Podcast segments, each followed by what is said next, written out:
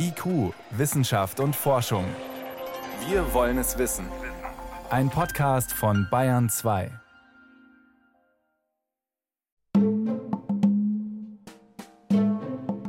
Der Zaunkönig, der baut gleich mehrere Nester auf einmal und hat dann einen ganzen Schwung Rohbauten. Der Gesang sollte laut sein, komplizierte Strophen mit feinem Trillieren. Man kann wie ein Vogel über die Berchtesgadener Alpen fliegen. Wir haben nämlich einen Vogelflugsimulator, den Birdly, der einem sogar den Fahrtwind ins Gesicht bläst.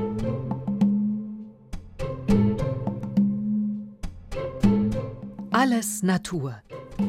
Singvögel.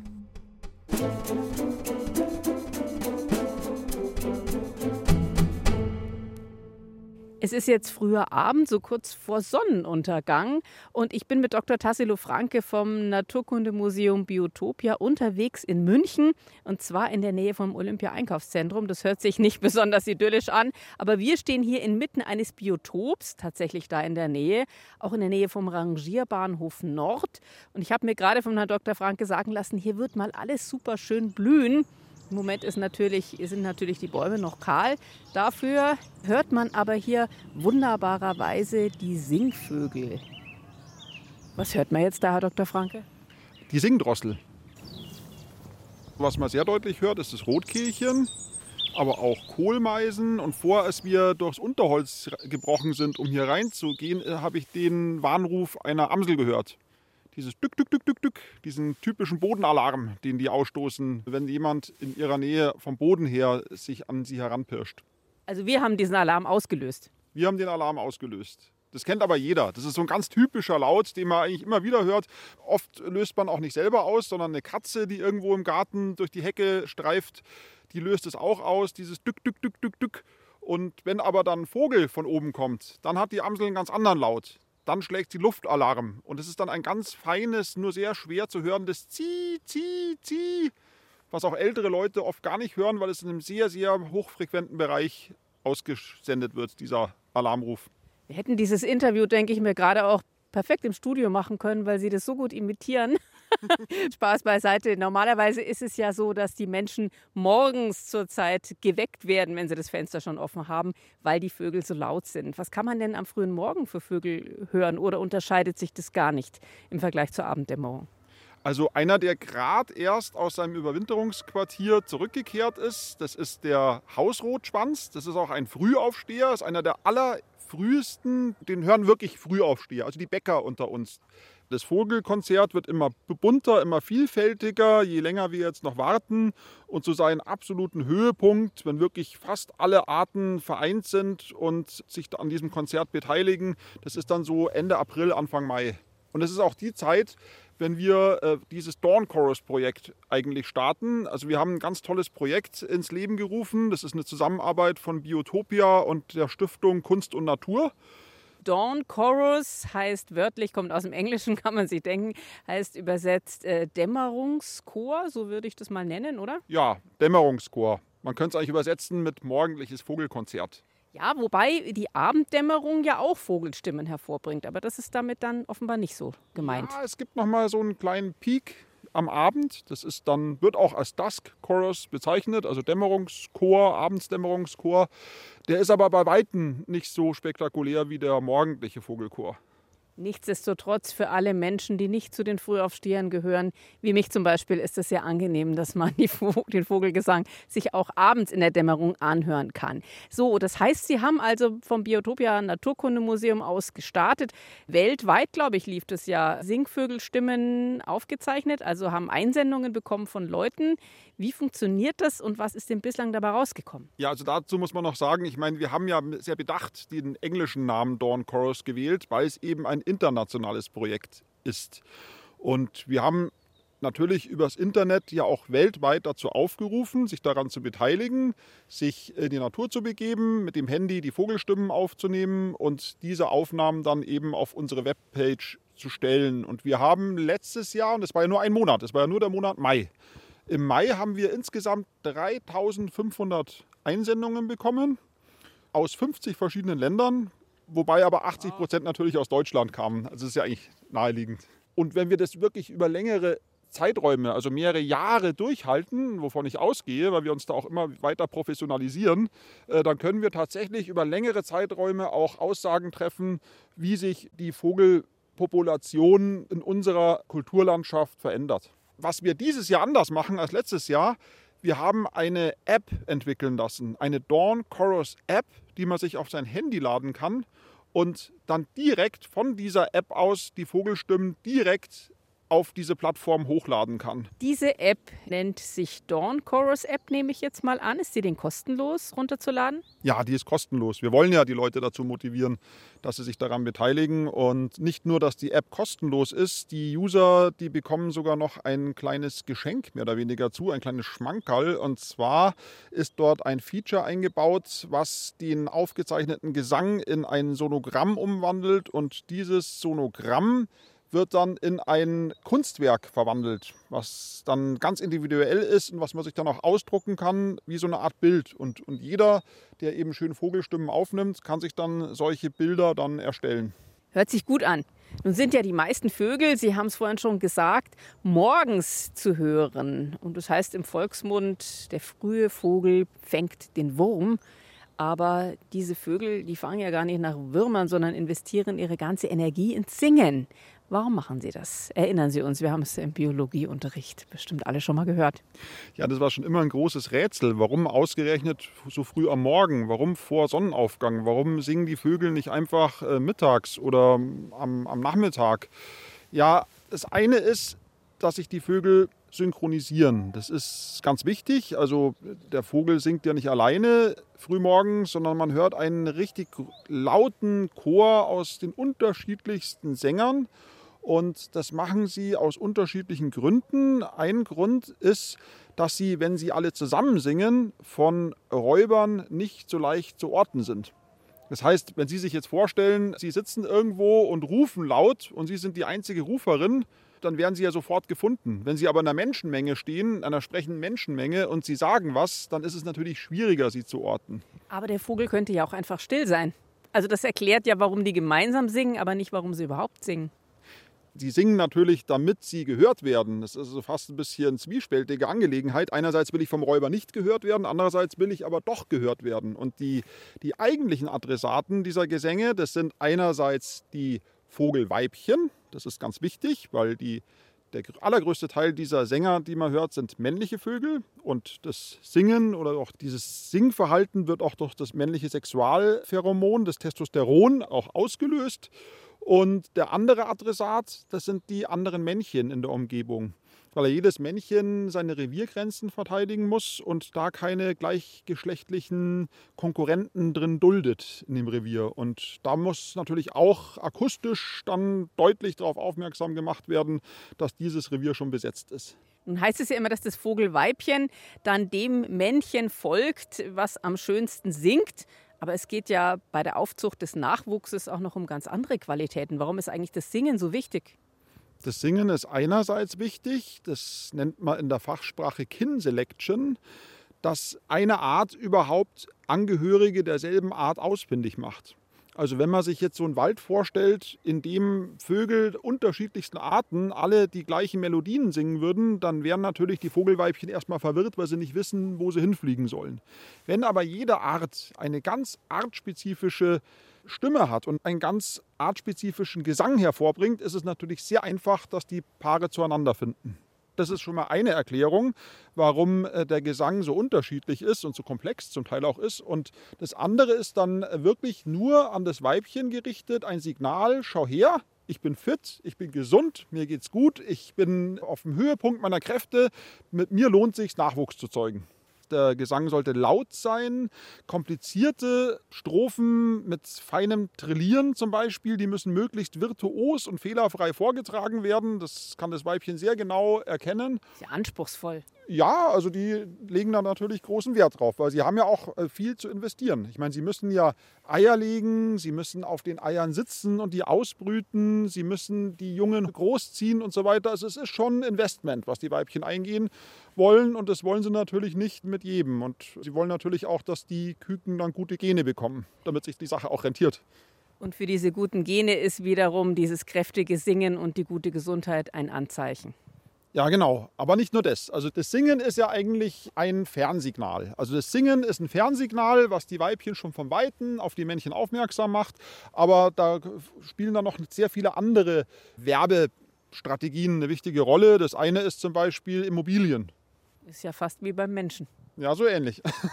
es gibt also viele Vögel, äh, wo die Männchen schon bevor die Weibchen eintreffen, ähm, schon Nester bauen und teilweise sogar mehrere Nester. Also der Zaunkönig ist zum Beispiel ein schönes Beispiel.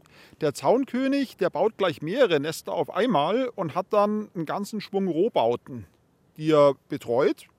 Und sobald der erste Neubau oder Rohbau halbwegs fertig ist, dann fängt er an zu singen. Und wenn dann das Weibchen kommt, dann inspiziert das Weibchen diese Rohbauten und äh, kann dann auch beurteilen, ob das ein geschickter Baumeister ist, ob der Kraft hat, ob der wirklich in der Lage ist, eine gute Bleibe, eine gute Unterkunft, eine gute Kinderstube, wenn man so will, für die Jungenaufzucht zu bauen. Und wenn sie dahingehend überzeugt ist, dann äh, bleibt sie bei dem, paart sich mit dem und dann wird aber nur noch ein Nest dann weitergebaut für die Jungen und die anderen lässt man dann links liegen.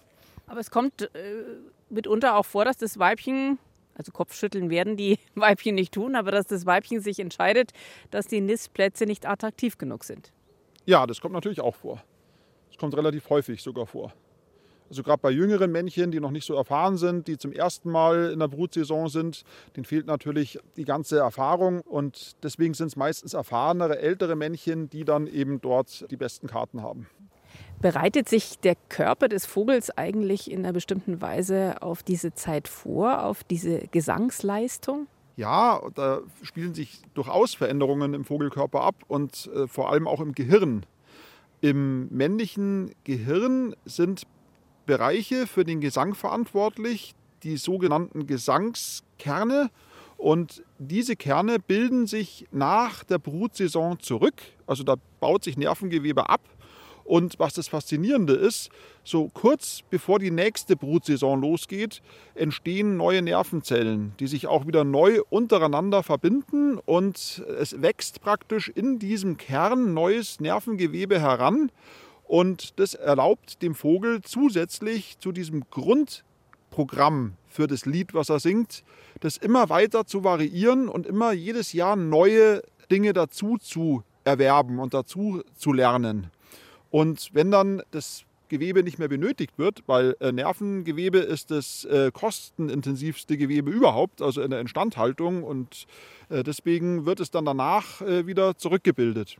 Das wird sehr genau erforscht, auch von Wissenschaftlern hier vom Max-Planck-Institut für Ornithologie in Seewiesen, weil diese Fähigkeit, Nervenzellen abzubauen und wieder neu aufzubauen, da verspricht sich natürlich die medizinische Forschung sehr viel davon, weil es uns vielleicht in der Zukunft dabei helfen könnte, durchtrennte Nervenbahnen wieder zu reparieren. Wenn es uns gelingen sollte, Nervenzellen, ähnlich wie das eben in diesen Gesangskernen im Vogelhirn passiert, dazu zu motivieren, sich wieder zu teilen und wieder neue Nervenzellen hervorzubringen und dann zum Beispiel diese Lücke, die sich da gebildet hat, oder diesen Riss dann wieder zusammenzuführen. Sehr spannend. Und mich erinnert es ein bisschen an das Hirschgeweih in der Brunftzeit, was ja dann auch wieder abstirbt und mit jedem Jahr ja offenbar noch verzweigter und noch prächtiger wird. Ja, das ist ein, ein, ziemlich guter Vergleich. Das kann man durchaus sagen. Also es sind Strukturen, use it or lose it. Das heißt also, wenn du irgendwas brauchst, dann lohnt es sich natürlich, das auch zu unterhalten.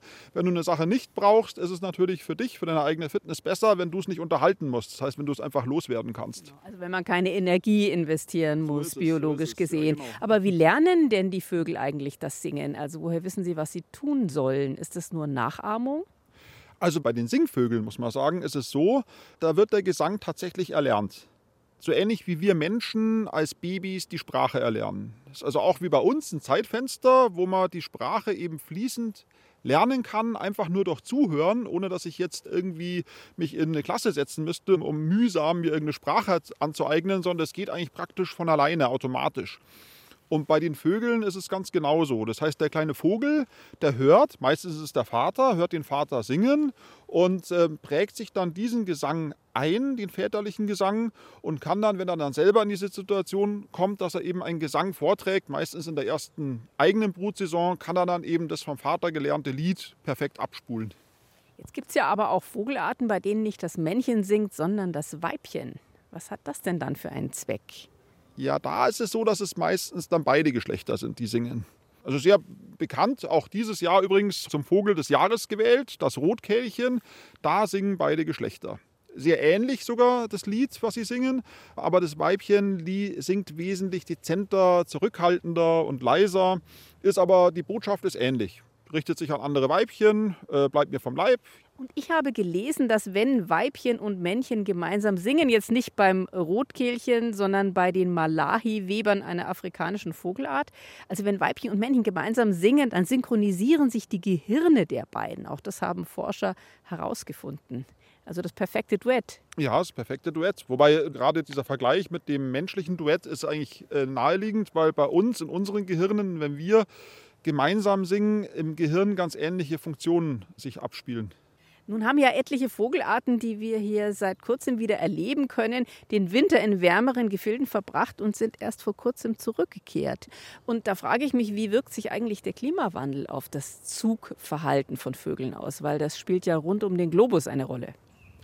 Ja, bei den Zugvögeln ist es so, dadurch, dass es eben immer wärmer ist, auch im Herbst, tendieren einige Arten eigentlich gar nicht mehr großartig wegzuziehen. Andere, die sonst weitergezogen sind, äh, legen nur noch kurze Etappen zurück. Das hat natürlich gravierende Auswirkungen auf diese Vogelarten, wenn es dann im Winter doch mal eiskalt wird, dann sind sie nicht mehr flexibel genug, um noch entsprechend ausweichen zu können.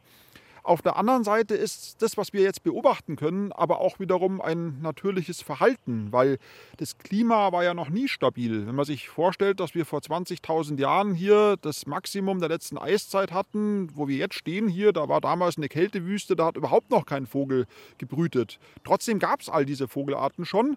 Das heißt, sie können sich tatsächlich an Klimaveränderungen anpassen. Und genau das beobachten wir auch. Es war schon immer so, dass bei diesen Vogelarten immer welche dabei waren, die früher als alle anderen losgeflogen sind, welche die später losgeflogen sind.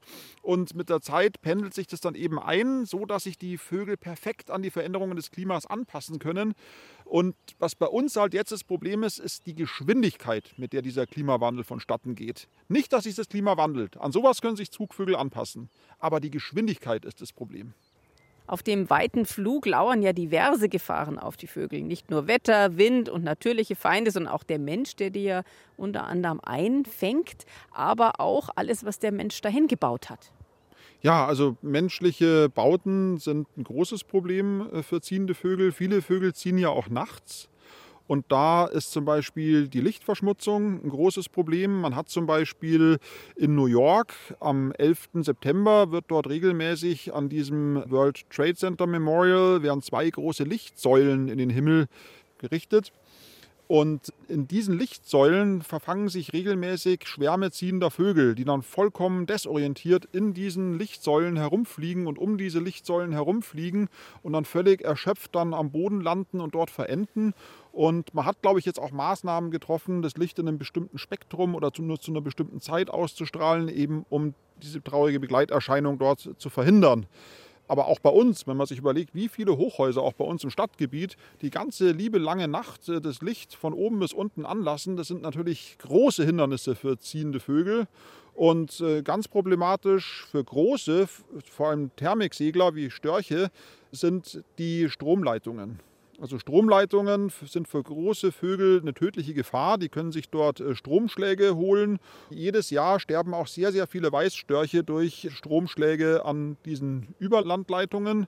Und es gibt aber Möglichkeiten, diese Stromleitungen storchsicher zu machen. Ist allerdings kostspielig, aber es wird eben gerade da, wo besonders viele Störche durchziehen, wird es immer mehr gemacht. Und es gibt ganz kurios anmutende weltweite Zusammenhänge, die für die Vögel negativ ausgehen können, wenn man zum Beispiel an den Gebrauch von Schraubverschlüssen bei Weinflaschen denkt. Würde man ja erstmal überhaupt nicht mit Vögeln assoziieren.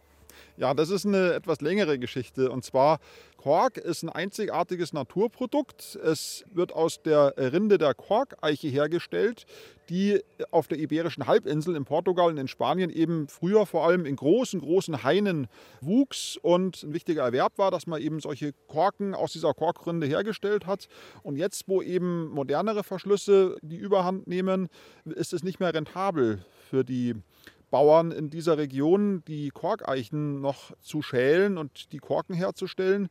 Und äh, sie gehen jetzt immer mehr dazu über, diese Korkeichenhaine zu roden und dort Eukalyptusplantagen und Kiefernplantagen draufzusetzen, äh, die weniger arbeitsintensiv sind, wo man auch in kürzer, kürzerer Zeit äh, sein Produkt äh, ernten kann.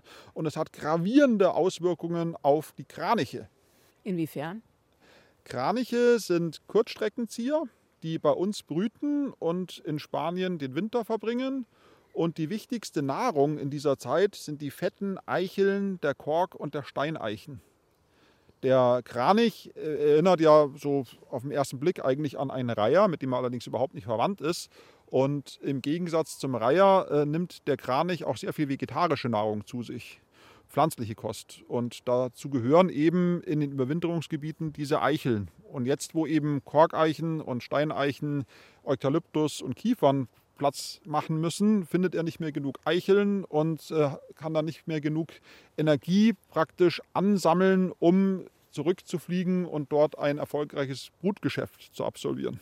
Also ein Hoch auf den guten alten Weinkorken? Unbedingt. Also ich achte regelmäßig drauf. Also ich nehme keine Weinflaschen mit Schraubverschlüssen. Obwohl mir gesagt wurde, dass es gerade bei Weißwein vielleicht sogar besser ist als der Korken. Aber, aber ich finde trotzdem, ich, ich, ich, erstens mal traditionell finde ich schöner, allein das Geräusch, so eine Flasche zu entkorken, dieses Plop, das ist doch ein viel schöneres Geräusch als dieses, wenn man den, den, die, die Flasche aufschraubt.